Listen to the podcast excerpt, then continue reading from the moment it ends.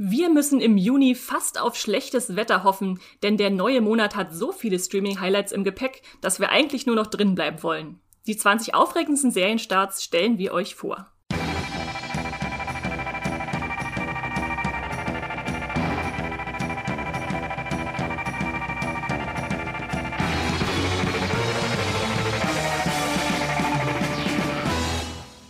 Hallo und herzlich willkommen zum Moviepilot Podcast Streamgestöber.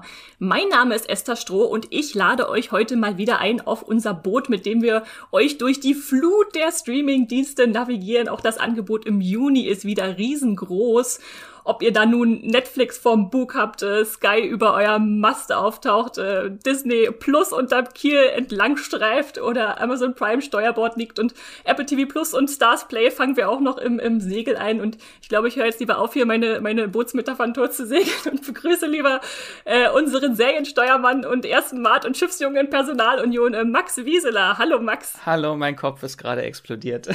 Habe jetzt Lust, mit dir zu segeln. oh, oh, da brauchen wir nur noch ein bisschen Wind und möglichst äh, guten Internetempfang. Äh, Geht das überhaupt auf dem Boot? Das ist schwierig, ne? Wird schwierig, ja. Ja, ja. Wir haben uns zusammengetan, wie ihr das sicherlich schon mitbekommen habt, äh, für April und Mai hatten wir das ja auch schon und auch heute wollen wir schon mal vorausschauen auf den Juni, was da so kommt. Und ich kann euch verraten, der Juni, der, der hat wirklich äh, so viele tolle Sachen im Gepäck. Ich bin, ich bin völlig begeistert, was wir euch da gleich noch vorstellen werden. Wir haben 20 Serien rausgesucht äh, und wer jetzt denkt, man, 20 Serien sind ja schon ganz schön, ganz schön viel, der äh, sollte mal Max Serientabelle sehen. Da sind, weiß ich nicht, Max, kannst du das einschätzen, wie viel 100 Serien da im Monat so rauskommen? Na, im Monat glaube ich nicht so viel, oder? Doch, ja, doch schon. Also bei den, bei den, ja, bei den Starts ist es doch manchmal, vor allem im September, da starten ja in einer Woche schon irgendwie 60 Serien. so. Hm, hm. Also wir haben ja schon versucht, unsere Highlights rauszusuchen und das Schönste vorzusortieren und wollen da auch gar nicht lange zögern, aber nur eine Sache noch vorher, Max, denn da wir euch ja letzten Monat schon die Serien vorgestellt haben, wollen wir noch mal kurz zurückblicken und sagen, was war denn nun wirklich unser Mai-Highlight für uns? Also was hat uns da am meisten begeistert von den Serien, die wir im Mai auf dem Schirm hatten? Max, fang du doch mal an. Oh, das waren so viele tolle. Wir haben ja letztes Mal schon viel vorgestellt, was ich auch schon gesehen hatte. Deswegen äh, stelle ich jetzt noch eine Serie, die komplett unterm Radar war, die ich überhaupt nicht auf dem Schirm hatte und die mich dann doch äh, sehr weggepustet hat letzte Woche. Und zwar ist das auf Netflix. Äh, Move to Heaven heißt das. Das ist ein südkoreanisches Netflix Original. Und jetzt kann ich auch endlich mal eine südkoreanische Serie empfehlen im Podcast. Äh, die gibt es sogar auch mit deutscher Synchro. Deswegen habe ich sie mir dann auch äh, angeschaut. Das sind zehn Folgen, a 50 Minuten. Und das ist so eine richtige Serie fürs Herz. Das ist so eine Mischung aus The Good Doctor, Tatortreiniger, Six Feet Under und das letzte Wort. Und äh, es geht um, die Hauptfigur ist der 20-jährige Guru, heißt er. Der ist äh, neurodivers und auf dem Spektrum und mit seinem Vater leitet er gemeinsam eine Firma für Tatortreinigung und die nennt so schön Nachlassregulierung. Wir sind die Nachlassregulierung. Äh, also sie machen Wohnungen Verstorbener sauber und überreichen den Nachlass und die wichtigsten Besitztümer den Hinterbliebenen. Und äh, der Vater stirbt unerwartet, das ist jetzt kein großer Spoiler. ähm, und dann wird sein krimineller und verantwortungsloser Onkel Sango, den er vorher noch nie gesehen hat, zum neuen Vormund erklärt. Ähm, und es gibt dann so eine drei Monate testweise, testweise Vormundschaft äh, und die beiden müssen gemeinsam verschiedene Aufträge annehmen in dieser Zeit. Und das ist äh, mit sehr viel Humor, sehr viel Herz und die Thematik äh, von Tod und Trauer wird auch sehr ernst äh, genommen in der Serie. Es gibt viele interessante Charaktere. Also macht sehr viel Spaß. Die Serie ist sehr emotional, es sind sehr berührende Fälle dabei. Es ist nicht immer ein Fall pro Folge. Manchmal strecken die sich so ein bisschen über Folgen hinaus. Es gibt Folgen, wo gar kein neuer Fall ist. Äh, aber die sind auf jeden Fall sehr divers und äh, sehr schön gemacht. Äh, also sie müssen Rätsel lösen, sie müssen auch mal einen Mord aufklären oder nicht abgeschickte Liebesbriefe übergeben. Also es ist äh, eine Serie fürs Herz. Es gibt so einen äh, Subplot, so eine Nebenhandlung über illegale MMA-Kämpfe, die so ein bisschen aus dem Rahmen fällt, die da nicht so wirklich reinpasst. Äh, aber sonst hat mir die sehr, sehr gut gefallen, die Serie. Das klingt auf jeden Fall total abgefahren. Da habe ich jetzt auch richtig Lust drauf. Und auch ein bisschen, es klingt so nach einer Serie, wenn man, wenn man nicht so viel Zeit zum Gucken hat, dann nimmt man einfach die, weil da gefühlt alles drin steckt, was man so, was man so mitnehmen kann und will. Ja. an, an Genres und fürs Herz und das überhaupt. Ja, spannend. Äh, und vor allem, weil die Serie ja auch noch nicht letzten Monat vorgestellt wurde, hat euch jetzt Maxi noch was ganz Neues äh, rangetragen, die, äh, die wir vielleicht letzten Monat noch gar nicht so auf dem Schirm hatten. Ich habe tatsächlich bei meinen Highlights äh, die Serie mitgebracht, die auch im Mai schon erwähnt wurde, und zwar Mare of Easttown. Die läuft bei Sky. Äh, wenn ihr den Podcast äh, gehört habt und euch erinnert, das ist die Kate Winslet-Serie, die, die HBO-Serie.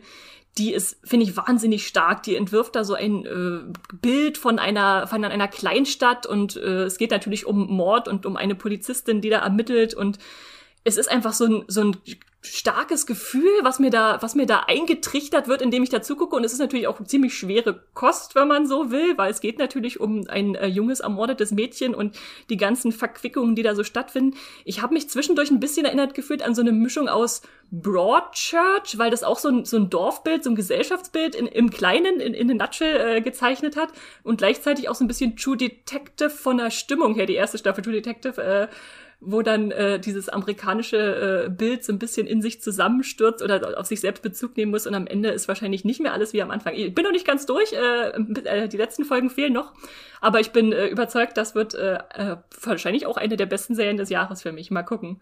Sehr spannend und sehr empfehlenswert, wenn ihr Kate Winslet mögt oder wenn ihr äh, Evan Peters aus American Horror Story mal wieder in einer großartigen Rolle sehen wollt. Und viele tolle Schauspieler laufen darum. Du oder wenn, es auch wenn, sehr, wenn ja, wenn ihr, wenn ihr Jean Smart sehen wollt, wie sie äh, Fruit Ninja spielt, das ist auch ein Highlight der Serie. Also viele Gründe da auf jeden Fall auch einzuschalten. Genau, die, die läuft jetzt noch im Mai ging's los. Ja, dann äh, keine Zeit verlieren. Geht's gleich los mit unserem ersten Tipp für den Juni. Wir haben die wieder geordnet für euch vom äh, jüngsten Juni bis zum ältesten Junitag, also damit ihr die chronologisch äh, auf dem Schirm habt. Und am 4. Juni, was startet denn da, Max? Oh, fangen wir gleich an mit äh, Apple TV Plus. Äh, wir sind ja, glaube ich, so ein bisschen der Apple TV Plus Podcast manchmal. Sehr viele. eigentlich können wir alle Serien immer empfehlen, die da sind. Äh, da startet eine neue Stephen King Horrorserie am 4. Juni. Und zwar heißt die Lisey's Story. Ähm, die hat acht Folgen, hat circa 60 Minuten. Die gibt es wöchentlich. Und die basiert auf dem Stephen King-Roman äh, Lisey's Story. Oder in Deutschland ist der unter dem Titel Love erschienen. Ähm, und erstmal allein schon der Cast schreit danach, guck mich, äh, spielt Julian Moore mit, Clive Owen spielt mit, Jennifer Jason Lee, Dane DeHaan, Joan Allen, also ganz viele tolle Schauspieler und äh, inszeniert wurde die Serie von Pablo Larraín, heißt er. Äh, auch ein Indie-Regisseur, der Jackie inszeniert hat. Ähm, ich glaube, Kinofreunde kennen den alle ja, der, der ist äh, sehr groß geworden jetzt in den letzten Jahren. Der kommt aus Chile, glaube ich, ne? Ich glaube ja. Mhm. Okay, habe ich hoffentlich nichts Falsches erzählt. Genau. Und die Drehbücher sind von Stephen King selbst, weil äh, Lizzie Story ist äh, Stephen Kings selbst erklärtes Lieblingsbuch von allen, die er geschrieben hat. Und da konnte er sich nicht nehmen lassen, äh, auch äh, selbst äh, Hand anzulegen und das, die Drehbücher zu schreiben, alle. Äh, ich versuche mal kurz zu erklären, worum es überhaupt geht in der Serie. Das ist ein bisschen problematisch, weil es geht in alle Richtungen. Ähm, also die Serie wird eröffnet von einem grausamen Moment. Äh, Lisi Landon ist eine Ehefrau, die wird gespielt von Julian Moore. Die muss mit ansehen, wie ihr Ehemann, ein prominenter Romanautor, Scott Landon, das ist dann Clive Owen, äh, von einem verstörten Fan beim Spatenstich für eine neue Bibliothek erschossen wird. Und einige, und einige Jahre später hat sie dann den Trauerprozess immer noch nicht abgeschlossen. Und von hier aus äh, driftet die Handlung in mehrere Richtungen ab. In der Gegenwart durchforstet Lisi das äh, alte Büro ihres Mannes und stößt dabei auf einen Hinweis, den er ihr hinterlassen hat. Und es entspinnt sich so eine, eine sogenannte Buhlhand, heißt das. Das ist eine Schnitzeljagd, die Scott vor seinem Tod äh, für sie ausgedacht hat. Und das ist so eine Art Horrorversion von 13 Reasons Why, hat mich das so ein bisschen erinnert. Äh, und sie begibt sich so auf die Suche nach weiteren Hinweisen und Erinnerungen an ihre gemeinsame Zeit, weil die sind auch sehr wichtig, diese Erinnerungen, weil die sind der Schlüssel zur Rettung ihrer Schwester Amanda, die in einen katatonischen Zustand verfallen ist äh, und auch noch die Lösung für ihr jüngstes Problem, ein fanatischer und psychopathischer Fan, gespielt von Dan DeHaan, der will gewaltsam an die unveröffentlichten Werke von Lisis Mann rankommen. Und in Erinnerungen und Rückblenden erfahren wir dann ganz viel über die Ehe von den Lantons und ganz viel über seine traumatische Kindheit. Und wenn euch das noch nicht überladen genug war, es geht auch um eine mystische Parallelwelt namens Mond und es geht um den Quell aller Kreativität im Zentrum der Welt und es geht um ein albtraumhaftes Wesen namens Longboy und äh, es geht eigentlich um alles. Sonst wäre es ja nicht Stephen King, ne? genau, also er packt alles in einen Topf und das funktioniert aber auch wirklich hervorragend. Also das ist so typisch Stephen King, das entzieht sich so jeglicher Genre-Kategorisierung. Das ist so ein bisschen Horror, ein bisschen Fantasy, viel Drama. Ähm, Zwischen, zwischendurch klang es mal ein bisschen wie PS, ich liebe dich, aber da ging es dann schnell wieder von weg. das ist die Horrorversion von PS, ich liebe dich wahrscheinlich, ja. äh, es ist halt sehr viel Mystery Box, also das entspinnt sich so nach und nach, worum es überhaupt geht, was in der Vergangenheit passiert. Das ist eine Geschichte über Trauer und Trauma und eher ruhig erzählt, aber hat auch sehr verstörende Momente teilweise. Also wenn äh, Clive Owen einer Frau äh, Wasser in den Mund kotzt, dann ist das noch einer der weniger verstörenden Momente der Serie. Max, du hast, glaube ich, gerade die Hälfte der Hörerschaft abgeschreckt. Also ich, ich kann sie allen wirklich nur empfehlen. Die Serie ist sehr emotional und genauso oft, äh, wie ich geschockt wurde, habe ich auch geweint in der Serie. Es klingt auf jeden Fall vielversprechend und sie steht auf jeden Fall auf meiner Watchlist, definitiv. Lisi oder Lisi wird sie gesprochen? Lisi, das ist ihr Spitzname, weil sie eigentlich Lisa heißt. Ah, okay. Lisi Story bei Apple TV Plus. Ja, merkt euch das, sehr gut. Dann mache ich mal weiter mit unserem zweiten Tipp für den Juni. Der erscheint ebenfalls am 4. Juni, allerdings bei Netflix und heißt Sweet Tooth. Das ist eine Serie, die ist, ich würde sagen, Fantasy, vielleicht auch ein bisschen Science Fiction äh, eine Abenteuerserie, aber vor allem, die in einer postapokalyptischen Welt spielt und äh, sehr nah an der Realität insofern, dass es damit losgeht, dass ein Virus große Teile der Menschheit ausgelöscht hat, ähm, dass zur gleichen Zeit aber Hybridkinder geboren wurden. Also von diesem Zeitpunkt an kamen auf einmal Kinder zur Welt, die waren Teil Baby, Teil irgendein Tier, sei es nun ein Vogel, sei es nur eine Katze oder ein Schwein. Und da folgen wir einem äh, zehnjährigen Hirschjungen, der hat ein kleines Geweih auf dem Kopf, äh, der in dieser Welt versucht zu überleben. Und leider wurden diese Kinder dann ziemlich angefeindet ähm, und verfolgt. Und deswegen hat er sich lange versteckt, muss jetzt aber hinaus in die Welt und versucht, seine Mutter zu finden. Und das ist äh, recht ungewöhnliche Fantasy. Äh, sieht zuckersüß aus mit den Babys, die da mit ihrem Pelz geboren werden. Geht natürlich viel um Freundschaft, um Reisen äh, durch die USA. Ähm, und ja, ich bin mir nicht ganz sicher, ob ich es als familienfreundlich bezeichnen würde, weil ähm, es zwar einen recht jungen Protagonisten gibt und es teilweise recht märchenhaft angehaucht ist, aber dann doch immer wieder recht äh, ausufernd in der Spannung beziehungsweise auch in, im Level, was uns da so an, an Action oder Gewalt zugemutet wird, ist. Also jetzt nicht übertrieben, jetzt nicht äh, riesengroß, aber wenn man die Beschreibung, die gern dafür rausgegeben wird, Mad Max trifft Bambi, äh, äh übernimmt, dann ist es, glaube ich, eine ganz gute Umschreibung dieser Serie Sweet Tooth.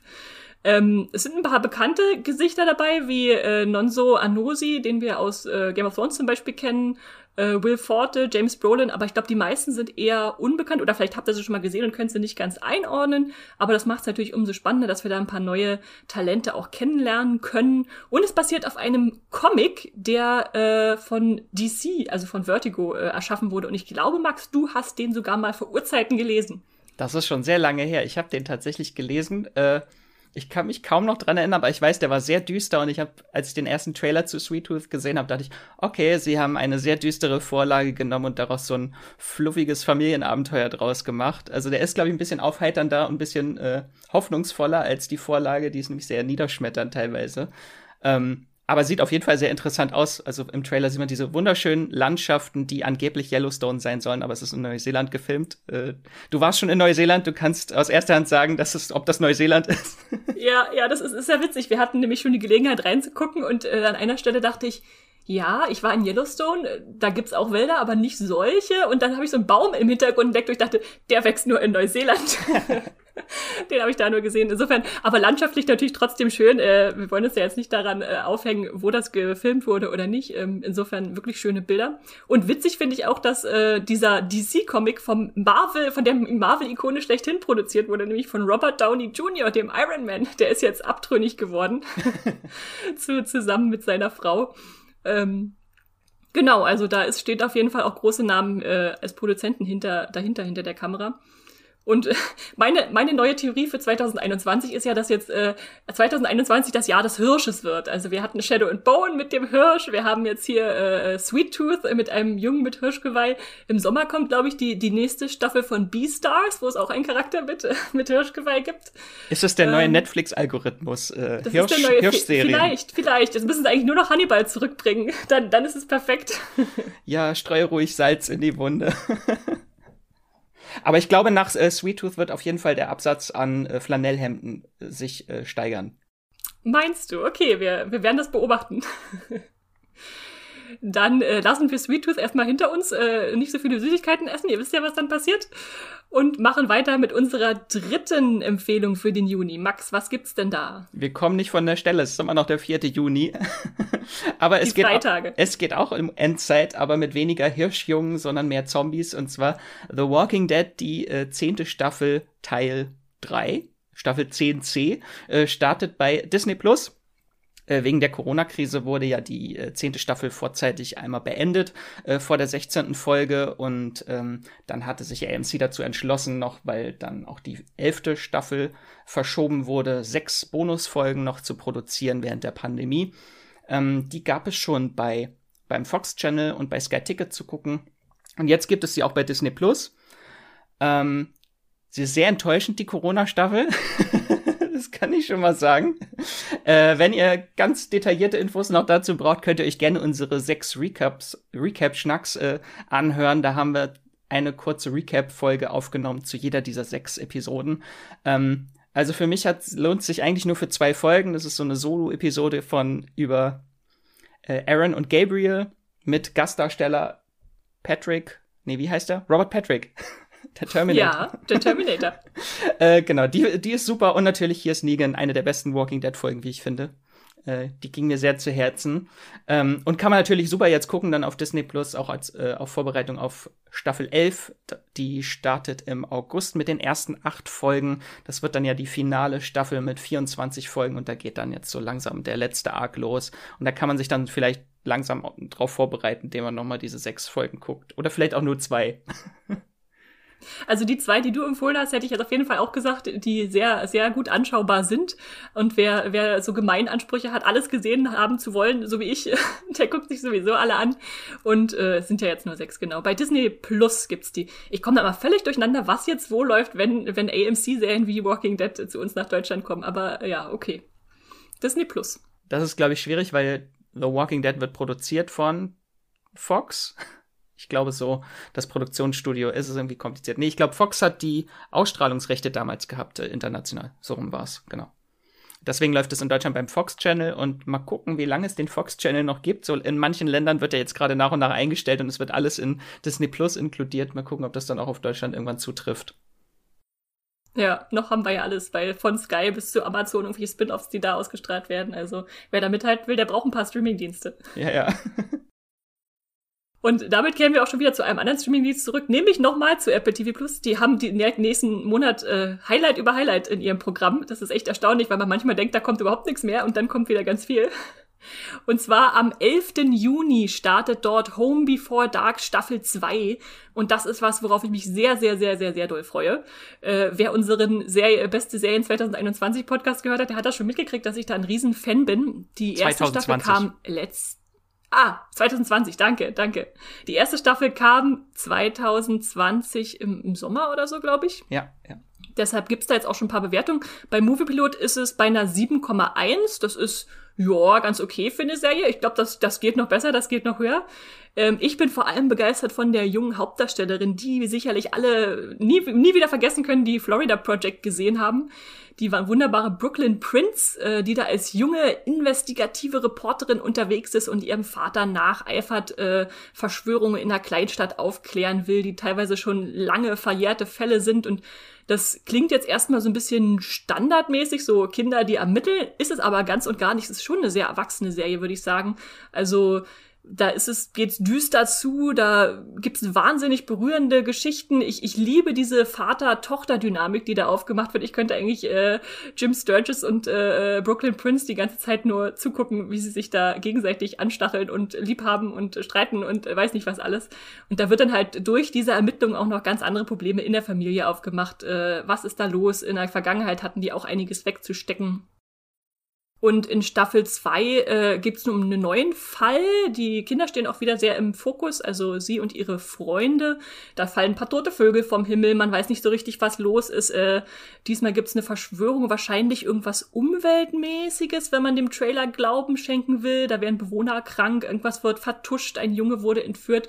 Also schaut euch unbedingt mal den Trailer an, das ist schon Gänsehaut vorprogrammiert, zumindest war es bei mir so, dass ich den äh, gesehen habe und dachte, oh, bitte, wie lange ist es noch? Ach, zum Glück nur bis zum 11. Juni. Das, das halte ich noch durch, die Wartezeit. Aber dann läuft es wöchentlich, dann musst du strecken. Dann stimmt, genau, weil dann wird's natürlich wöchentlich ausgestrahlt. Das ist immer so bei den Streamingdiensten sehr unterschiedlich. Bei zum Beispiel, was war Walking Dead, hast du gesagt, kommen alle oder kommen auch nur nacheinander die, die CNC-Folgen? Die kommen alle auf einmal, weil das ja ein Katalogtitel ist quasi.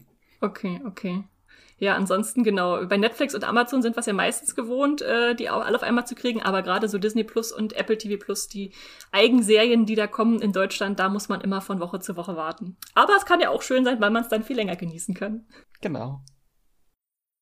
Insofern, Max, was haben wir denn als sechsten Tipp mitgebracht? Ähm, auch am 11. Juni auf Disney Plus startet groß der Marvel-Bombast schlechthin äh, Loki. Ich glaube, uh. das wird das große Sommerhighlight. Ähm, sechs Folgen, immer mittwochs. Ähm, wenn ihr mehr Infos zu der Serie haben wollt, ich gehe jetzt nicht ganz so detailliert drauf ein, da haben wir schon mal drüber gesprochen. In Folge 115 könnt ihr euch anhören. Da haben wir über alle 17 kommenden Marvel-Serien nach WandaVision gesprochen. Ähm, aber sonst so einmal ganz kurz, worum es geht. Es geht um äh, Loki, den äh, Adoptivbruder von Thor, äh, gespielt von Tom Hiddleston, der in Endgame im Jahr 2012, also eine vergangene Version von sich, äh, mit dem Tesseract entflohen ist, äh, weil er in der eigentlichen Zeitlinie ja schon tot ist. In Infinity War, das war, glaube ich, der Anfang von Infinity War, oder? Wo er von Thanos getötet wurde. Äh, genau, und so kann er jetzt quasi wieder am Leben sein. Äh, aber er ist eine sogenannte Time ein Time Variant heißt das, äh, weil er gar nicht existieren dürfte und aus der Zeit gefallen ist und wird dann von einer bürokratischen äh, Organisation außerhalb von Zeit und Raum gefangen genommen, äh, die die Zeitlinie beaufsichtigt. Ähm, und da wird er dann vor die Entscheidung gestellt, ob er sich auslöschen lassen möchte oder helfen soll und für diese Time Variance Authority arbeitet und die Zeitlinie repariert und eine noch größere Bedrohung bekämpfen soll. So, das ist alles sehr nebulös. Man weiß noch nicht so ganz genau, worum es geht, aber das klingt auf jeden Fall sehr interessant. Äh, dahinter steckt, äh, also die Drehbücher stammen von Michael Waldron. Das ist ein Produzent von Rick and Morty, also Zeitreisen. Wirrwarr ist schon mal vorprogrammiert. Das klingt sehr interessant. Also mein Hype-Level ist, glaube ich, schon so auf Maximum. Ja, ja, ich glaube, da, da gehen wir alle mit Max. Und die Einblicke, die Marvel da gegeben hat mit einzelnen Clips und Trailern, die waren auf jeden Fall schon mal vielversprechend und sehr lustig. Und ich weiß inzwischen auch, dass der tanzende Keks in Wahrheit eine, eine Uhr ist, äh, ein Maskottchen von dieser äh, Time Variance Agency. Äh, insofern äh, scheint uns da sehr viel Abgedrehtes zu erwarten und genau das wollen wir eigentlich sehen, wenn es um Loki geht, äh, den Schabernack-Treiber. Dann mache ich weiter mit unserem inzwischen schon sechsten Tipp für den Juni. Und zwar am 11. Juni ebenfalls geht es weiter mit äh, Lupin, Teil 2. Ich muss mal aufpassen, dass ich nicht Lupin sage als Harry Potter-Fan. Lupin, äh, die französische Serie über den äh, Meisterdieb, die wurde ja Anfang des Jahres äh, bei uns äh, in den ersten Folgen ausgestrahlt und wurde dann abgebrochen, weil noch nicht genug gedreht werden konnte aus äh, Corona-Gründen. Und die wird jetzt fortgesetzt mit nochmal fünf Folgen. Ähm, zweite Staffel ist inzwischen, glaube ich, auch schon bestellt, aber jetzt kommen erstmal fünf weitere Folgen, die diese mittendrin abgebrochene Story beenden. Und unsere äh, Movieplot-Community hat das schon mal mit einer 7,4 bewertet, also die waren da ganz angetan. Und ich kann mich auch erinnern, dass das Hype-Level riesenhoch war, als äh, Anfang des Jahres im Januar die ersten Folgen kamen und äh, alle begeistert waren von diesem äh, leichtfüßigen äh, der Erzählung von einem Meisterdieb, der da irgendwie Rache nehmen will für seine, was irgendwas seiner Familie angetan wurde, wurde natürlich als ein bisschen nebulös gelassen. Der nimmt sich den französischen Meisterdieb Arsène Lupin zum Vorbild. In Wahrheit heißt er selbst äh, Arsène Diop, der Gentleman Gauner. Und da kann man auf jeden Fall ziemlich viel Freude haben, wenn man da zuschaut. Eine sehr unterhaltsame Mischung aus äh, Heist, Krimi, gute Laune, Spannung und ich glaube, da freuen sich viele, wenn da jetzt weiter aufgedröselt wird, was da genau passiert, wie er sich rächen will an dieser reichen Familie, äh, die seinem Vater Unrecht angetan hat. Nun wurde ja sein Sohn entführt. Was passiert mit dem da an den Klippen von Etretat? Ähm, er wurde von einem Inspektor geschnappt, dann gibt's ja immer noch diese Kette. Also ich, äh, ich habe noch so viele Versatzelemente im Kopf, was da alles passiert ist. Ich hoffe aber, Netflix gibt mir noch mal eine Zusammenfassung des Geschehenen der ersten Folgen, damit ich dann da wieder voll einsteigen kann, äh, ohne die ersten fünf Folgen noch mal sehen zu müssen. Ähm, und ich glaube, das ist schon recht familienfreundlich eher gehalten, äh, wenn ich da so zurückschaue. Also da passiert nichts Grausames oder besonders äh, Aufreizendes äh, drin. Max, wirst du dir Lupin an weiter anschauen? Ja, also er hat ja mit, mittendrin so aufgehört. Also ich brauche Abschluss. Und eine zweite Staffel wurde auch schon bestellt. Von daher, oh Mist, es geht weiter. Äh, ich war jetzt nicht so wirklich riesig überrascht, äh, positiv überrascht von der Serie. Also sie hat mir jetzt nicht so weggehauen, äh, fand sie aber so ganz nett, so für zwischendurch als Unterhaltung. Und das ist natürlich immer sehr fluffig gelöst oder interessant gelöst. Die einzelnen Fälle pro Folge, wenn sich dann immer rausstellt, wie er das alles geplant hat. So ein bisschen Haus des Geldes Vibes immer, äh, wie er dann so einen großen Plan in die Gänge gesetzt hat, von dem niemand was wusste. Und das ist immer ganz cool genau. inszeniert. Sehr, sehr unterhaltsam oder sehr snackable. Mann, wir haben dieses Wort schon lange nicht benutzt, äh, Max. Es ist eine snackable-Serie. Weniger snackable hingegen ist unser nächster Tipp, der siebte, Max. Das ist am 17. Juni Black Summer auf Netflix, die zweite Staffel. Black Summer, falls ihr es noch nicht gehört habt, äh, die startete vor zwei Jahren, ich glaube 2019, ist eine Zombie-Serie von Netflix. Ähm, die stammt von der tollen Trash-Schmiede Asylum. Also da weiß man schon, was man bekommt.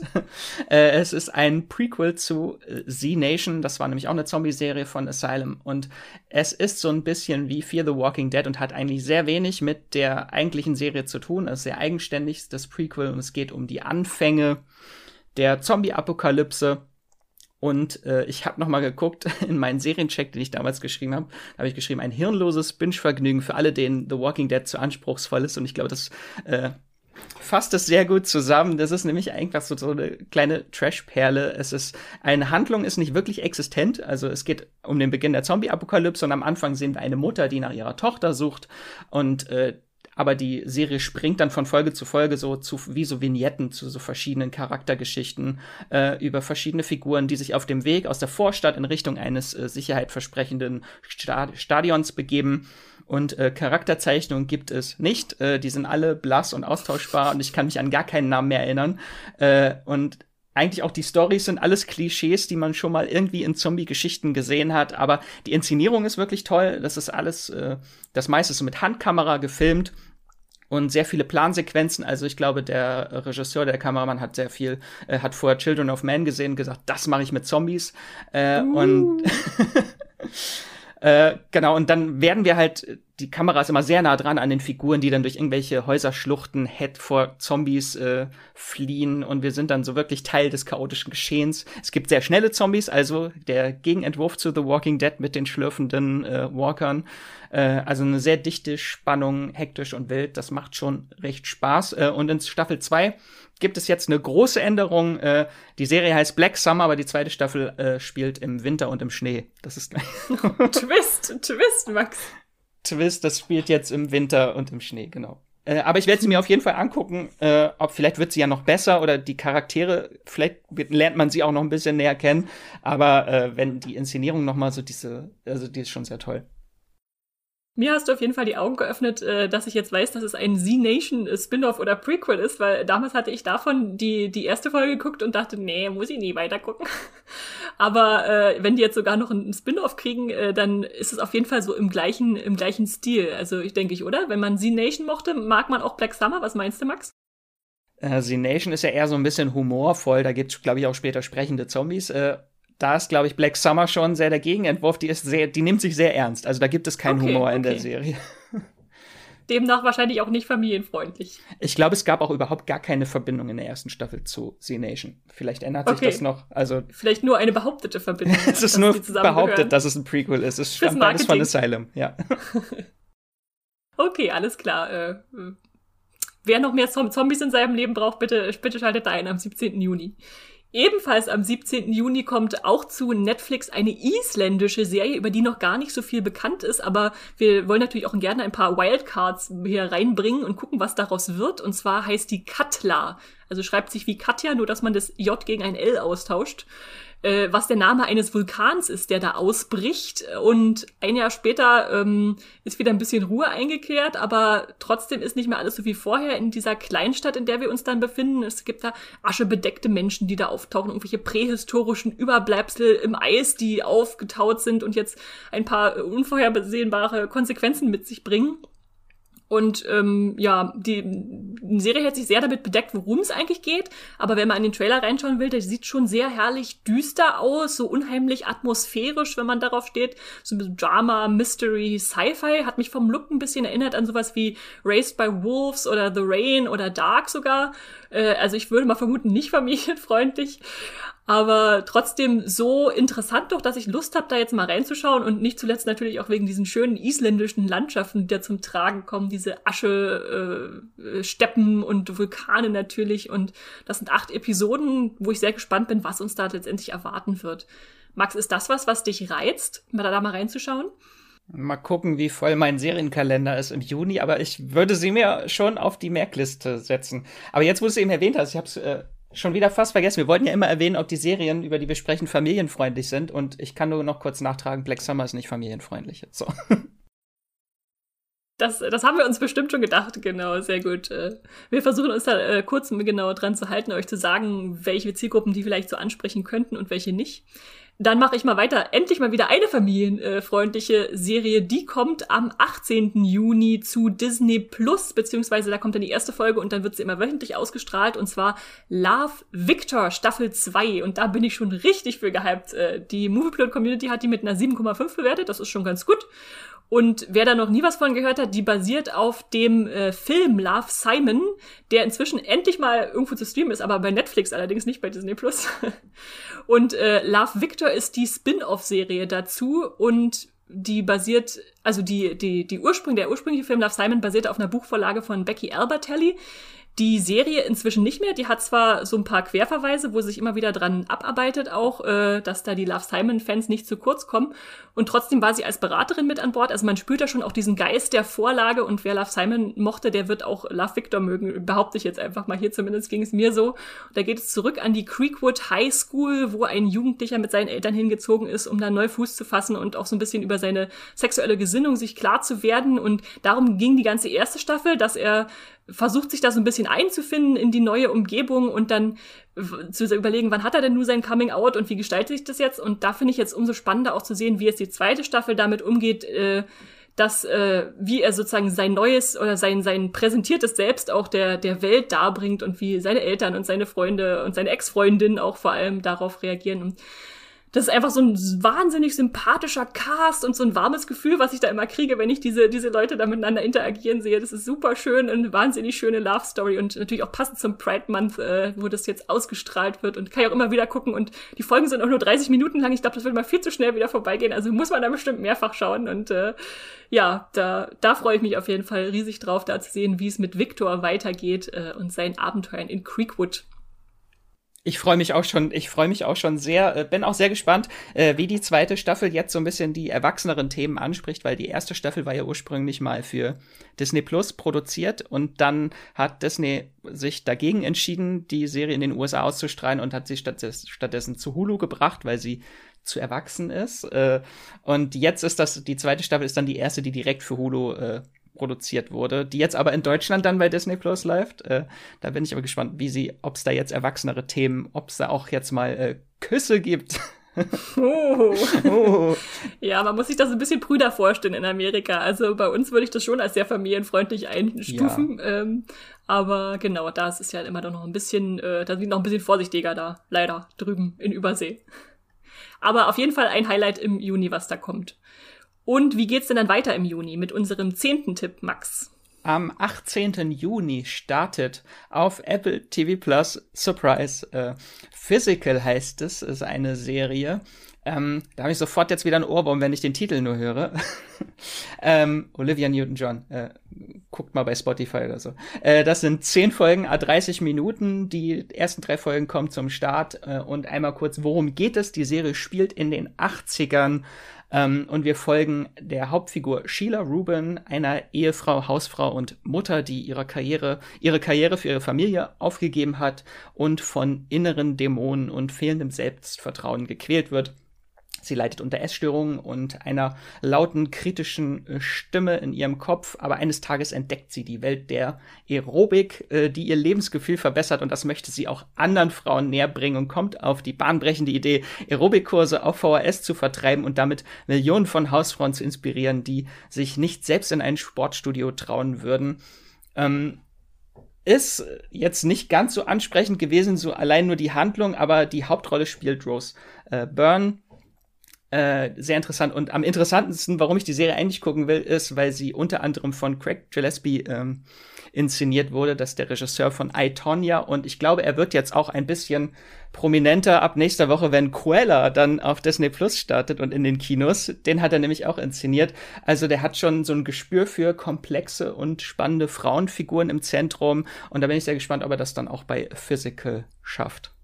Scheint dann auch ein Faible für, für Kostüme und äh, Aerobic-Outfits, äh, besonders schöne bunte zu haben, oder? Das, ja. äh, in Cruella geht es ja auch viel um Mode und so. Ja, da, äh, da geht es ja eher so um punkige Mode, glaube ich, bei Cruella. Und ja, hier ist es dann ja. eher Spandex und äh, 80er Jahre Polyester-Mode. bei diesen ganzen 80er Jahre Revival-Sachen, die es äh, inzwischen so gab, also von Stranger Things über äh, Physical bis jetzt zu Physical, bin ich sowieso erstaunt, dass noch niemand auf die Idee gekommen ist, eine Serie rein zu Aerobic zu machen. Das ist ja so der, der Inbegriff dessen, was man, nennen wir mal drei Sachen aus den 80ern, würde ich sagen. da gibt's dann definitiv auch die Mode und die, die Aerobic-Videos dazu. ja. Genau, bei Apple TV Plus äh, zu streamen. Dann mache ich weiter. Oh, wir haben schon, haben schon zehn geschafft, Max. Wir sind gut in der Zeit, würde ich behaupten. Uh. Dann mache ich weiter mit unserem elften Platz oder unserem elften Tipp, der auch am 18. Juni startet. Und zwar ist das Elite Staffel 4 bei Netflix.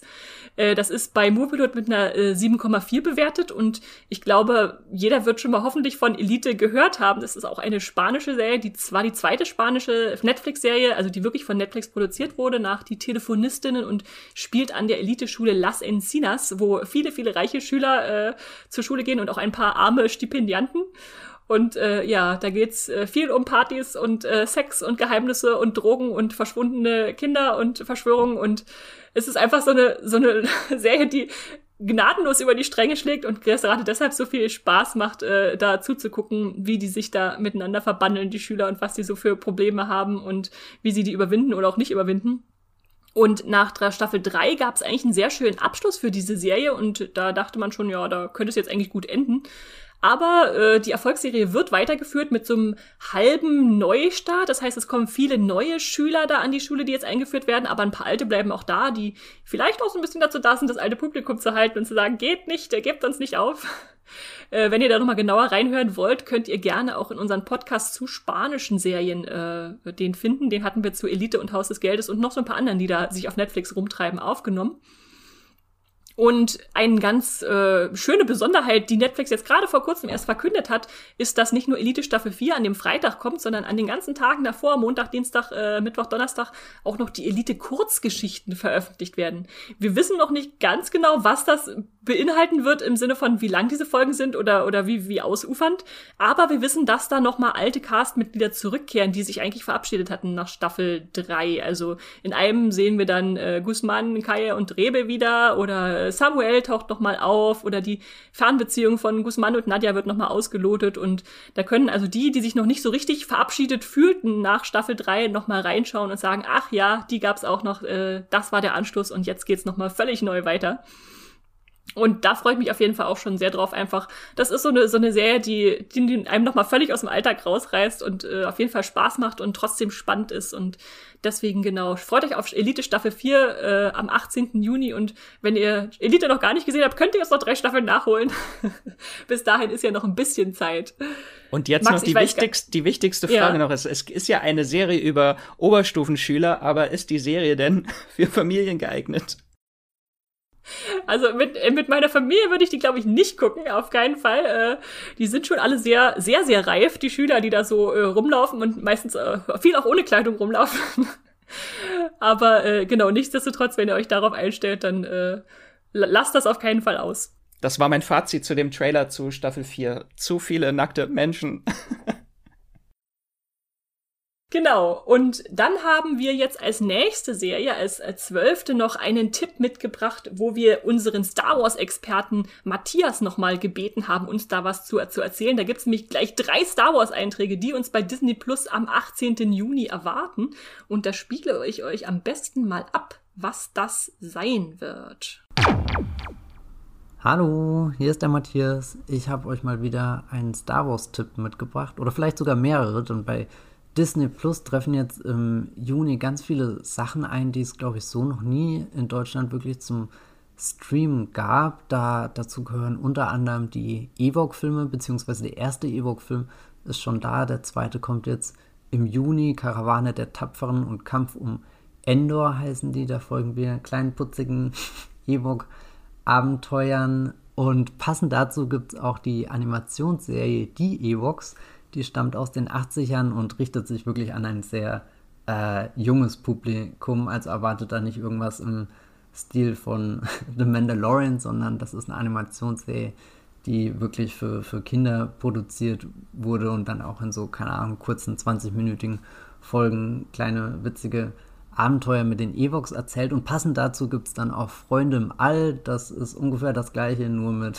C3PO und R2D2 stammt auch aus den 80ern. Was ich euch aber wirklich ähm, am meisten ans Herz legen will, ist die Serie Star Wars Clone Wars. Nicht zu verwechseln mit Star Wars The Clone Wars. Ich weiß, das ist sehr verwirrend. Beide Serien gehen um das gleiche Thema, nämlich den Klonkrieg. Und beide Serien haben auch fast den gleichen Titel. Aber Star Wars Clone Wars ist offiziell kein Kanon mehr, kam damals, glaube ich, 2003 die erste Staffel und das ist eine Serie, die wirklich sehr, sehr markant ist durch den, den Stil, also sehr an, an Anime orientiert und auch ziemlich wild in der Erzählweise. Ich glaube, das ist schon wirklich was Besonderes, dass, dass diese einzigartige Serie irgendwie in diesem großen Star Wars-Kosmos existiert, auch wenn sie jetzt nicht mehr kanonisch ist, finde ich, kann man da als Fan sich schon mal reingraben oder das jetzt wieder entdecken, einfach nochmal in Nostalgie äh, schwelgen. Also ich bin da sehr gespannt, wenn die jetzt auf Disney Plus auftaucht, da nochmal reinzuschauen, weil ich glaube, ich habe das auch noch nie wirklich am Stück so gesehen. Also für mich ist das jetzt auch irgendwie was Besonderes, die nochmal in einer guten Qualität irgendwie auf Disney Plus zu schauen. Bin ich sehr gespannt. Vielleicht schaue ich auch den einen oder anderen Ewok-Film nochmal. Da kann man eigentlich auch nichts verkehrt machen. Die sind auch sehr äh, seltsam, aber auf eine gute Art und Weise. Ich melde mich ab. Viel Spaß beim Stream. Wünsche euch was. Ciao. Ja, danke dafür, Matthias. Das ist auf jeden Fall äh, ein paar, eine Schatzkiste, die uns da Disney Plus liefert zum, zum Juni an, an eher abseitigen, würde ich mal sagen, Star Wars Inhalten. Kannst du nochmal wiederholen, die Serien, Max, die uns da Matthias empfohlen hat, dass wir es nochmal zum Mitschreiben haben? Genau, am 18. Juni die drei Serien sind Ewoks, Clo äh, Star Wars Clone Wars ohne das The und äh, Freunde im All. Jetzt habe ich tatsächlich eher Lust, nochmal die Karawane der Tapferen zu gucken. Den habe ich, glaube ich, das letzte Mal als kleines Kind im Fernsehen gesehen, wo ich noch gar nicht wusste, was Star Wars überhaupt ist. Schon äh, Lust, nochmal so ein bisschen nostalgisch äh, zurückzuschauen. Äh, und Clone Wars natürlich. Äh, ist von äh, Gandhi Tartakovsky äh, erschaffen, die Serie. Das ist ein sehr profilierter äh, Animationsserien-Schöpfer, der steckt hinter äh, Dexters Labor oder Samurai Jack äh, und auch Primal zuletzt. Also der hat sehr viele tolle Serien gemacht äh, und hat auch so einen sehr markanten Stil, der sich dann auch bei Clone Wars wiederfindet. Hattest du die eigentlich schon mal gesehen? Die, die animierten Serien habe ich tatsächlich noch nicht geguckt. Nee, das steht mir noch bevor, so um meinen Star Wars-Kanon oder auch nicht-Kanon äh, aufzupeppen. Auf jeden Fall. Der, der hat auch ähm, Hotel Transylvanien gemacht, oder? Daher kommt mir der ja, Name genau. so bekannt vor. Ja, okay, ja. okay. Also können wir schon mal sagen, ist auf jeden Fall alles familienfreundlich. Ja, ja. Äh, wenn ihr eure Kinder auch schon mal an Star Wars ranführen wollt, dann ist das wahrscheinlich da der ideale Einstiegspunkt, um die Freunde im All und die Ewoks äh, kennenzulernen. Genau. Ja, und dann machen wir weiter mit unserem 13. Platz. Achso, vielleicht vorher noch, wenn ihr noch mehr zu Star Wars wissen wollt, äh, da haben wir auch einen Podcast zu allen kommenden zehn Star Wars Serien für euch aufgenommen, wenn ihr da noch ein bisschen tiefer einsteigen wollt. Genau, an dieser Stelle nochmal erwähnt. Aber unser 13. Platz ist ein ganz besonderes Highlight und weil es so besonders ist, muss es auch zu einem besonderen Streamingdienst kommen, nämlich bei Stars Play startet am 20. Juni äh, It's a Sin. Wer Stars Play nicht kennt, das ist ein Kanal, den muss man bei Amazon leider dazu buchen, aber gerade für diese Serie lohnt es sich. Äh, die haben nämlich Max und ich beide schon begeistert gesehen.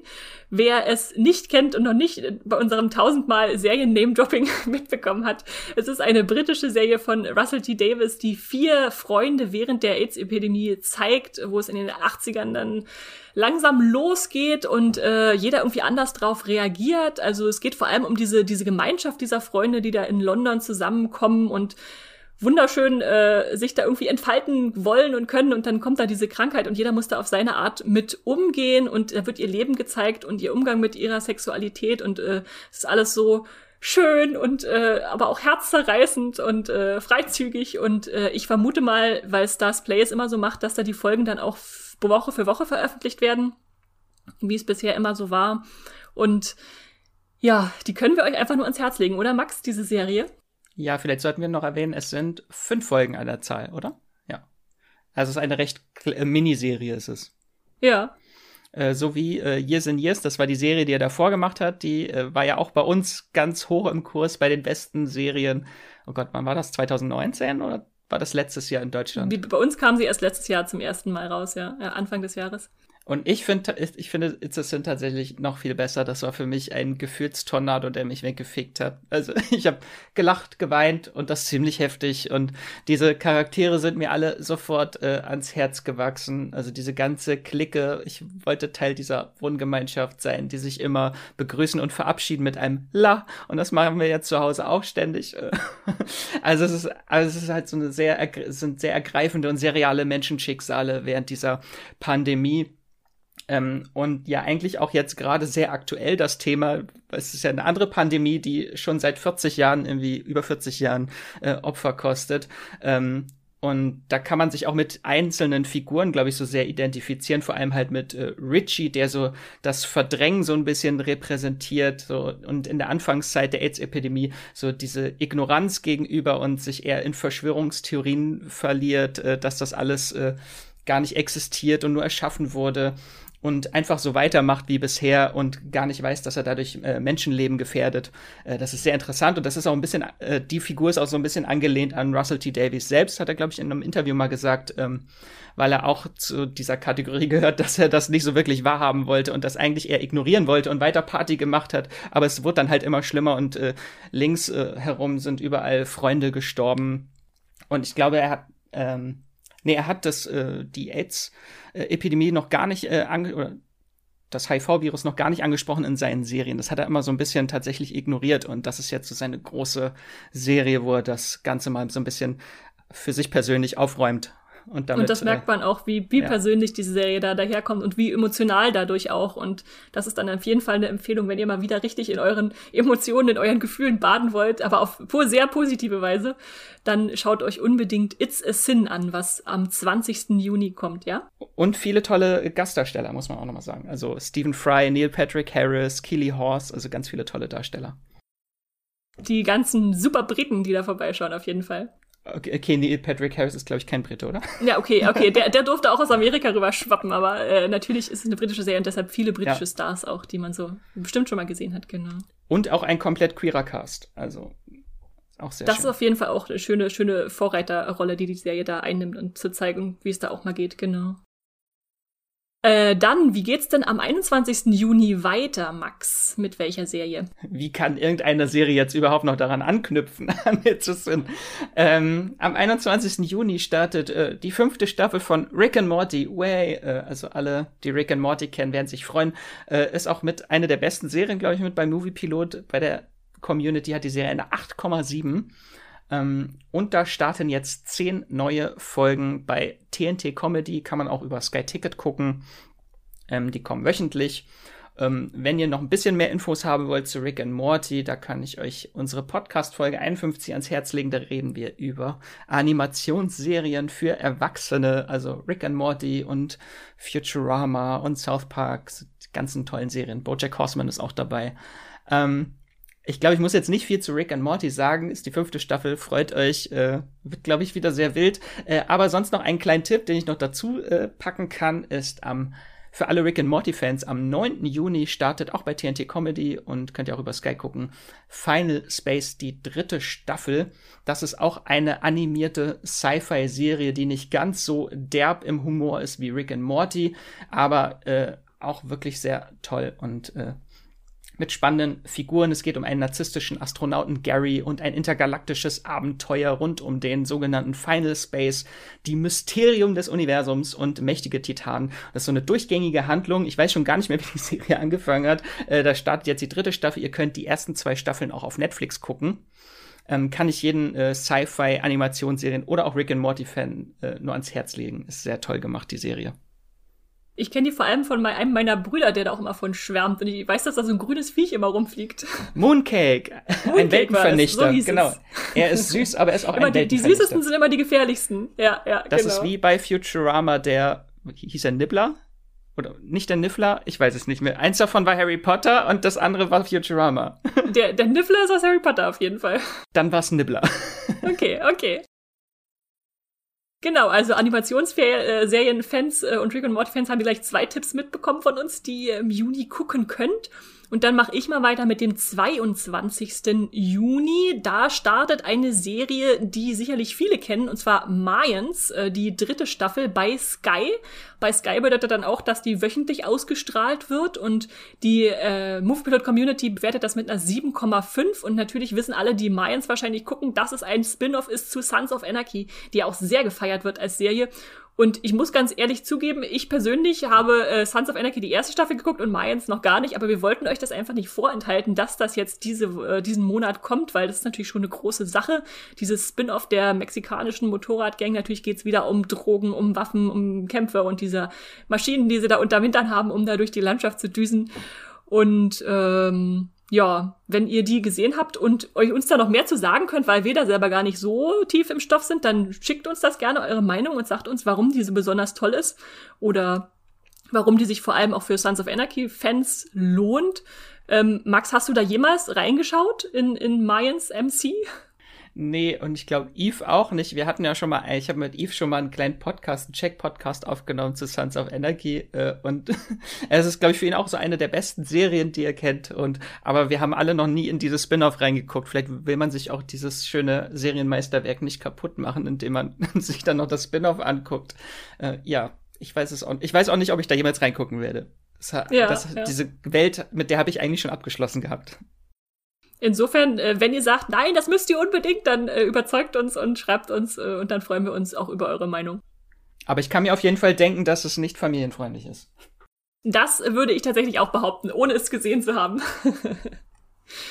Wie sieht's denn da mit der nächsten Serie aus, Max? Am 25. Juni ist die familienfreundlich? Die ist auf jeden Fall familienfreundlich. Und zwar startet die zweite Staffel von Central Park auf, oh, Achtung, Überraschung, Apple TV Plus. Wir sind nicht gesponsert. äh, am 25. Juni. Ich glaube, ich habe schon mal über die Serie gesprochen. Ich weiß aber nicht mehr genau in welchem Podcast. Ähm, es ist, äh, die wurde unter anderem von Lauren Bouchard erschaffen. Das ist der Schöpfer von Bob's Burgers. Und wenn man Bob's Burgers schon mal geguckt hat, da kann man jetzt, könnt ihr übrigens auch auf Disney Plus alle Folgen gucken.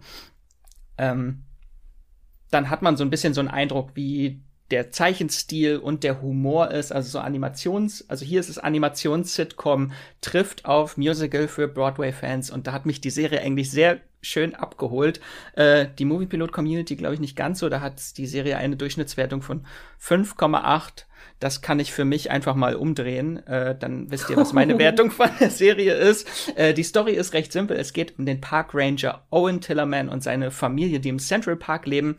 Und die Existenz des Central Park steht auf der Kippe, weil die fiese Hotelerbin Bitsy Brandonham äh, diesen platt machen will und äh, Luxusimmobilien da bauen möchte. Und das Ganze mit sehr viel Musik und einem tollen Cast. Also Broadway-Fans werden sich ganz doll freuen über den Cast. Äh, da hört man im Original die Stimmen von Josh Gad, äh, Leslie Odom Jr., David Dix äh, und auch Catherine Hahn singt ganz viel. Also alle Agatha WandaVision-Fans da draußen werden sich ganz viel, ganz ganz freuen, werden sich freuen über Catherine Hahns Gesangskünste und Rapkünste. Ähm, In der zweiten Staffel äh, wird es eine kleine Änderung geben hinter den Kulissen. Da gab es ja letztes Jahr so eine Kontroverse mit Animationsserien und äh, Sprechern und Diversität. Und eine Person of Color, eine Hauptfigur, wurde noch in der ersten Staffel von Kristen Bell gespielt und besungen. Äh, und in der zweiten Staffel haben sie das geändert und die wird jetzt von Amy Raver Lampman äh, ersetzt. Die kennen wir aus Hamilton oder auch als äh, Allison aus The Umbrella Academy. Ähm, da gibt's guten Ersatz und Kristen Bell soll aber dann eine andere Rolle bekommen. Also die soll weiterhin im Cast äh, teilhaben. Äh, genau. Äh, die erste Staffel hatte zehn Folgen. Die könnt ihr auch alle jetzt gucken bei Apple TV Plus. Äh, und die zweite Staffel hat 16 neue Folgen, die dann wöchentlich ausgestrahlt werden. Und Staffel 3 ist auch schon bestellt und es gibt hunderte von tollen Songs, die euch nicht mehr aus den Ohren gehen, aus dem Kopf gehen werden. Ja. Sehr gut. Ohrwurmpotenzial ist immer gut bei Serien. Und ich glaube, so viel, so viel Apple TV Plus Serien, wie wir diesen Podcast empfehlen, da lohnt sich tatsächlich das Abo dann mal wieder für einen Monat äh, sich zu holen. Auf jeden Fall. Aber wir gehen jetzt mal wieder weiter zu einem anderen Streamingdienst und zwar zu Amazon Prime. Und da startet am 25. Juni die Science-Fiction-Serie So los. Und wer jetzt denkt, das habe ich doch schon mal gehört, äh, hat das vielleicht gehört, weil es im letzten Monat international schon in vielen Ländern gestartet ist. Aber bei uns in Deutschland, komischerweise, kommt es jetzt erst einen Monat später. Und das ist eine Science-Fiction-Serie, die als Anthologie erschaffen wurde in der Corona-Pandemie. Und das äußert sich dann insofern in den sieben Folgen, dass wir im Prinzip in jeder Episode eine andere Figur haben, die ich sag mal, einen Monolog hält oder zumindest sehr viel allein zu sehen ist und diese Episode bestreitet, was ein sehr spannendes Experiment ist absolut star gespickt. Also wenn wir uns da den Cast angucken, da spielt Harold Helen Mirren mit, Anne Hathaway, Morgan Freeman, Anthony Mackie, den Falcon, der ist ja gerade erst vorbeigeflogen oder jetzt. Du meinst jetzt, äh, Captain America? Ja, genau das wollte ich gerade sagen. Jetzt Captain America. Und äh, Constance Wu, Nicole Behari, äh, Uso Aduba aus äh, Orange is the New Black, Dan Stevens. Also äh, ich glaube, da wird jeder, jeder fündig bei, bei Stars, die er oder sie mag.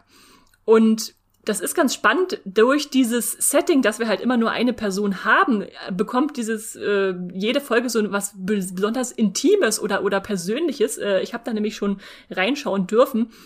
Und es ist sehr spannend, dass die dann einfach ein Sci-Fi-Thema nehmen, was wir schon bestimmt schon häufig gesehen haben, sei es Roboter, Klone, Zeitreisen, Technologie, Raumfahrt, irgendwie sowas.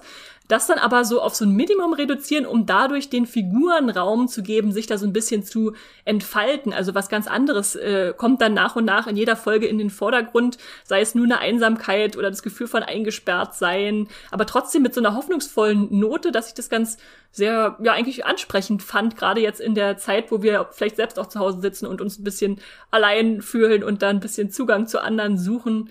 Ähm, es gibt in den Folgen selber keine extreme Gewalt oder keinen Sex. Also man könnte es familienfreundlich nennen. Also man kann es auf jeden Fall mit äh, nicht ganz, ganz jungen, aber mit, mit Kindern oder mit Jugendlichen zusammen gucken, wenn man es als Familie sehen will.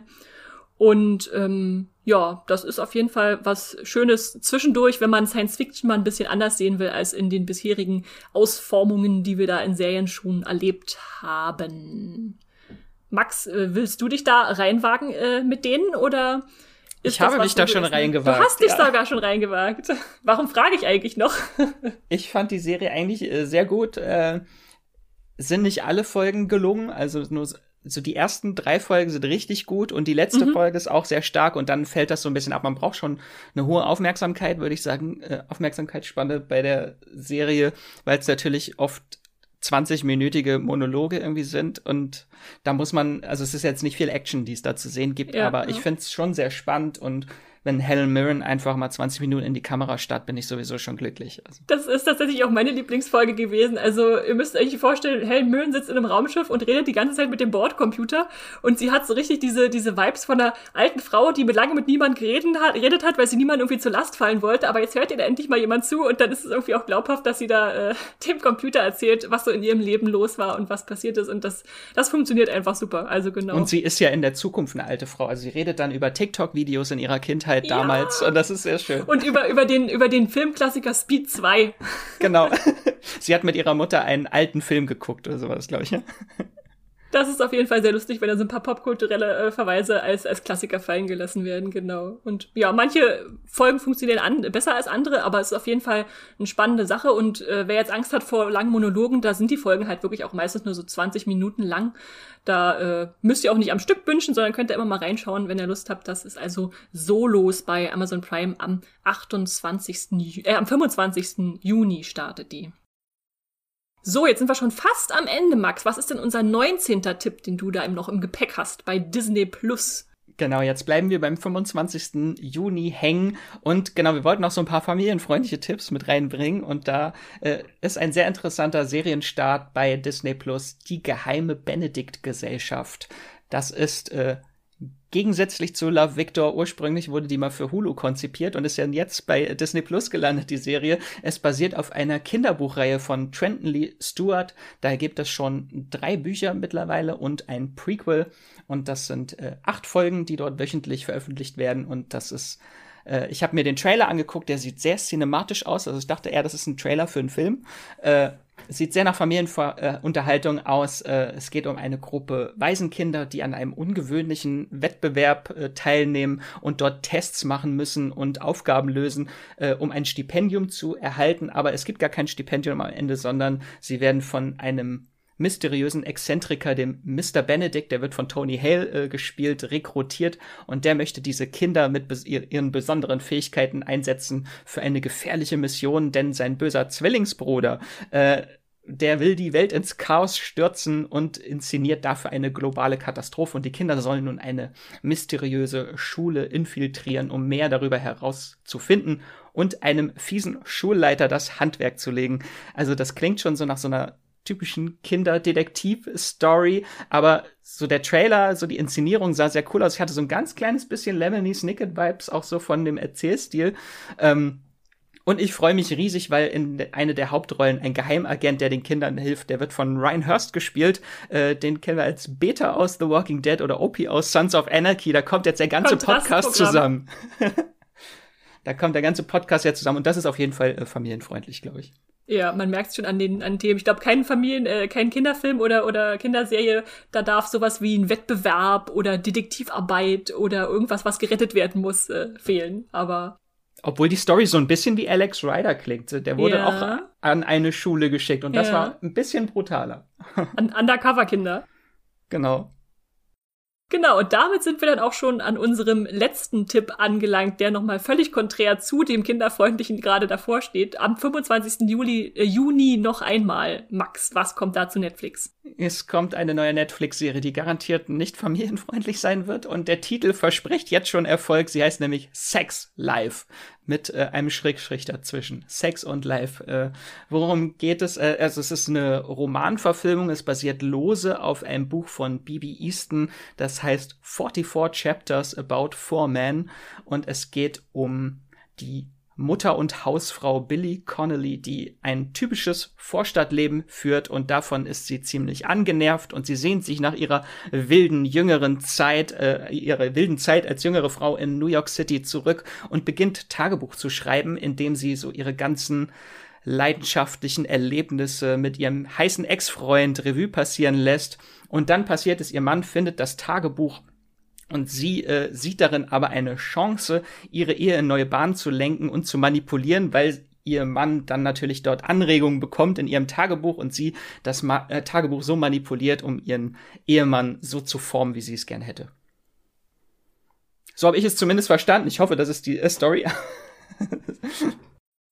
Äh, das klingt auf jeden Fall nach einem spannenden Ansatz, äh, um neue Freude ins äh, Sexleben zu bringen. das werden dann alle Netflix-Zuschauer am 25. Juni also erleben dürfen. Keine Und Garantie, dass es gut wird, aber es wird bestimmt ein äh, neuer Netflix-Hit. Ja, ja. Der, der Algorithmus hat gesprochen. Dann äh, sind wir bei unseren zwölf, äh, zwölf sag ich schon, aber bei unseren 20 Serien diesen Juni angekommen, haben unser Pensum erreicht. Das sind natürlich eine, ganz, eine ganze Menge an Tipps, die wir erstmal alle verarbeiten müssen und natürlich sagen manche vielleicht von vornherein, das ist nichts für mich, aber das will ich unbedingt gucken. Wie sieht's denn bei uns aus, Max? Was, worauf freuen wir uns am meisten, beziehungsweise fang du doch mal an, welche drei, Top drei erwartest du heißhungrig im Juni? Weil es schon so schwer ist, drei zu finden, nehme ich jetzt mal alle raus, die ich schon gesehen habe. Äh, auch äh, ich habe auch schon einige gesehen, äh, über die wir gesprochen haben, über die ich äh, noch gar nicht reden durfte, dass ich sie gesehen habe. Deswegen habe ich es auch nicht erwähnt. äh, aber ich freue mich riesig auf Loki, äh, die zweite Staffel Central Park und natürlich Love Victor. Das ist ganz viel Herz in diesem Monat. Da sind wir auf jeden Fall recht deckungsgleich. Bei mir ist es auch Love Victor und Loki definitiv dabei und dann noch Home Before Dark Staffel 2. Die hätte ich wahrscheinlich auch auf meiner Liste, hätte ich sie nicht schon gesehen. Ah. Immer dieses, ich, ich weiß schon was, aber ich darf nichts sagen, aber es ist vielleicht das gut. Ist, das ist gemein, das ja, ist gemein, ja, ja. ja. Aber ich freue mich trotzdem drauf. Und wenn ich es dann gesehen habe, hast du auch hier endlich jemand, mit dem du drüber reden darfst, Max. Ja. ich habe Redebedarf. Genau, genau. Also da habt ihr jetzt wieder ganz schön viel auf euren Watchlisten, hoffentlich, die der Juni hergibt. Äh, ihr dürft natürlich trotzdem auch zwischendurch rausgehen. Wir, wir tun es auch manchmal, wenn wir gerade nicht äh, den Tag mit Serien schauen verbringen. Man kann ja auch auf dem Handy gucken beim Spazierengehen. das sind die, die Tipps und äh, Tricks, die Max euch ans Herz legt. Joggen mit Handy in der Hand und äh, nein, ich brauche meine volle Aufmerksamkeit für die Serien, auf die ich mich sehr freue. Insofern, ja, kommen wir dann langsam zum Schluss. Natürlich geht wieder ein großes Dankeschön an die Fans und HörerInnen, die Mo äh, Moviepilot Streamgestöber unterstützen. Wir freuen uns, wenn ihr unseren Podcast abonniert, zum Beispiel bei Spotify, Apple Podcast, Podcast Addict und so weiter und so fort. Äh, hinterlasst Bewertungen, hinterlasst uns einen Kommentar. Wir freuen uns auch über Feedback, wenn ihr das direkt als E-Mail schreiben wollt, zum Beispiel an podcast.moviepilot.de. Kritik, Verbesserungswünsche, was ihr einfach so loswerden wollt. Einfach mal ein nettes Wort, ist auch schön. Ähm, schickt das genau an die E-Mail-Adresse und wir haben natürlich auch Post bekommen letzte Woche. Da schrieb uns nämlich Björn noch zu unserem Serientode-Podcast, wo wir die, die zehn schlimmsten aufgelistet haben, die uns äh, lange noch beschäftigt haben. Ich wollte euch jetzt endlich mal ein großes Lob und meinen herzlichen Dank für euren Streamgestöber-Podcast dalassen. Seit Beginn der Pandemie höre ich euch sehr regelmäßig und es hat mir tatsächlich auch etwas durch diese bedrückende Zeit geholfen. Und dann sagt er noch, dass unsere ja, Serientodschilderungen ihm etwas Gänsehaut manchmal verursacht haben. Äh, das, da kann natürlich häufig jeder mitfiebern und sein, sein persönliches äh, Serientod, ja, ich will es gar nicht Highlight nennen, aber, aber Schock war ein, ein Hai-Angriff in Baywatch. Wir verraten jetzt natürlich nicht, wer da gestorben ist, falls ihr Baywatch noch mal ganz von vorne gucken wollt. Und äh, er hat uns sogar seine beeindruckende Watchlist mitgeschickt und legt uns einen Podcast ans Herz, wo wir vielleicht mal über Serienklassiker reden könnten. Also mit Klassiker meint er sowas wie Bonanza, MacGyver, Captain Future, Airwolf, das A-Team, äh, Cobra übernehmen sie. Das gibt's ja also Jahrzehnte, die noch zurückliegen, die wir auch mal aufarbeiten könnten. Wir nehmen das auf jeden Fall gerne mit und schauen mal, ob da in der Redaktion sich jemand findet, der sagt, oh ja, endlich mal über was äh, reden, was nicht nur zehn Jahre alt ist. Und ja, da schreibt er, macht in jedem Fall bitte weiter so. Ich werde euch mit Sicherheit auch nach Corona noch gerne bei meinen Laufeinheiten zuhören. Bleibt gesund und fröhlich und streamt was Schönes. Ja, Laufeinheiten, da sind wir wieder, da schließt sich wieder der Kreis. Max, äh, anscheinend auch Björn, äh, joggt mit uns oder mit uns auf den Ohren. Manche hören Podcasts, manche gucken Serien beim Joggen. Jeder hat seine Beschäftigung. Ja, ja, genau. Und insofern verbleibt es mir eigentlich nur noch äh, kurz zu sagen, wenn ihr jetzt noch weitere Tipps hören wollt, weil euch einfach die 20 Tipps für den Juni noch nicht lang genug sind, dann haut doch gerne mal in ein paar andere Streamgestöber-Folgen noch rein. Die Mai- und April-Highlights empfehlen sich dann natürlich, wenn ihr nochmal die zwei Monate zurückschaut, was ihr vielleicht verpasst habt. Dann hatten wir auch einen zu Streaming-Geheimtipps, der vor kurzem kam, also in etwas obskuren Ecken. Auch viel Apple TV Plus war da, glaube ich, dabei. Äh, wenn ihr da noch ein bisschen was äh, gucken wollt, was vielleicht nicht unbedingt euch beim Netflix immer sofort reingespült wird in die Watchlist. Und natürlich auch die 2021 äh, Empfehlungen der heiß erwarteten Serien des Jahres. Ein paar kamen da inzwischen schon und haben sich als gut oder weniger gut herausgestellt, aber nichtsdestotrotz ist es natürlich ein schöner Serienüberblick des Jahres, in den ihr da reinhören könnt. Und als letztes sagen wir natürlich noch, Max, wo können uns die Leute denn lesen und hören, wenn sie uns noch weiter folgen, verfolgen, Serien folgen wollen? Mich findet ihr bei Moviepilot bei Twitter und Instagram unter Wieselmax oder Max Wieseler. Ich hoffe, ich twitter dann auch nicht zu viel über Apple TV Plus Serien. Und äh, ich kündige es, glaube ich, jetzt schon an, im Juli wird es, glaube ich, nicht besser. Da startet dann auch Ted Lasso. Also wir werden wieder über, nächsten Monat wieder über Apple TV Plus Serien reden müssen. Äh, genau. Und Esther, wo kann man dich denn sehen, hören, Und alles Ja, andere. Alles andere noch, was noch dazu gehört. Mich findet ihr natürlich bei Moviepilot als Esther Stroh oder auch als Strawstar und bei Twitter und Instagram manchmal poste ich da auch ein Bild oder ein, eine Serien- oder Filmempfehlung äh, als Straw-Star. Und damit sind wir dann am Ende. Ihr dürft euch jetzt rausbegeben oder gleich ans, äh, ans, ans äh, Schauen machen mit euren Streaming-Diensten. In diesem Sinne sagen wir Tschüss und streamt was Schönes. Tschüss. Das war die neue Folge Streamgestöber. Abonniert uns bei Spotify, Apple oder der Podcast-App eures Vertrauens und wir freuen uns auch ganz besonders über eure Bewertungen. Die Musik wurde aufgenommen und produziert von Tomatenplatten. Feedback und Wünsche gehen an podcast.moviepilot.de.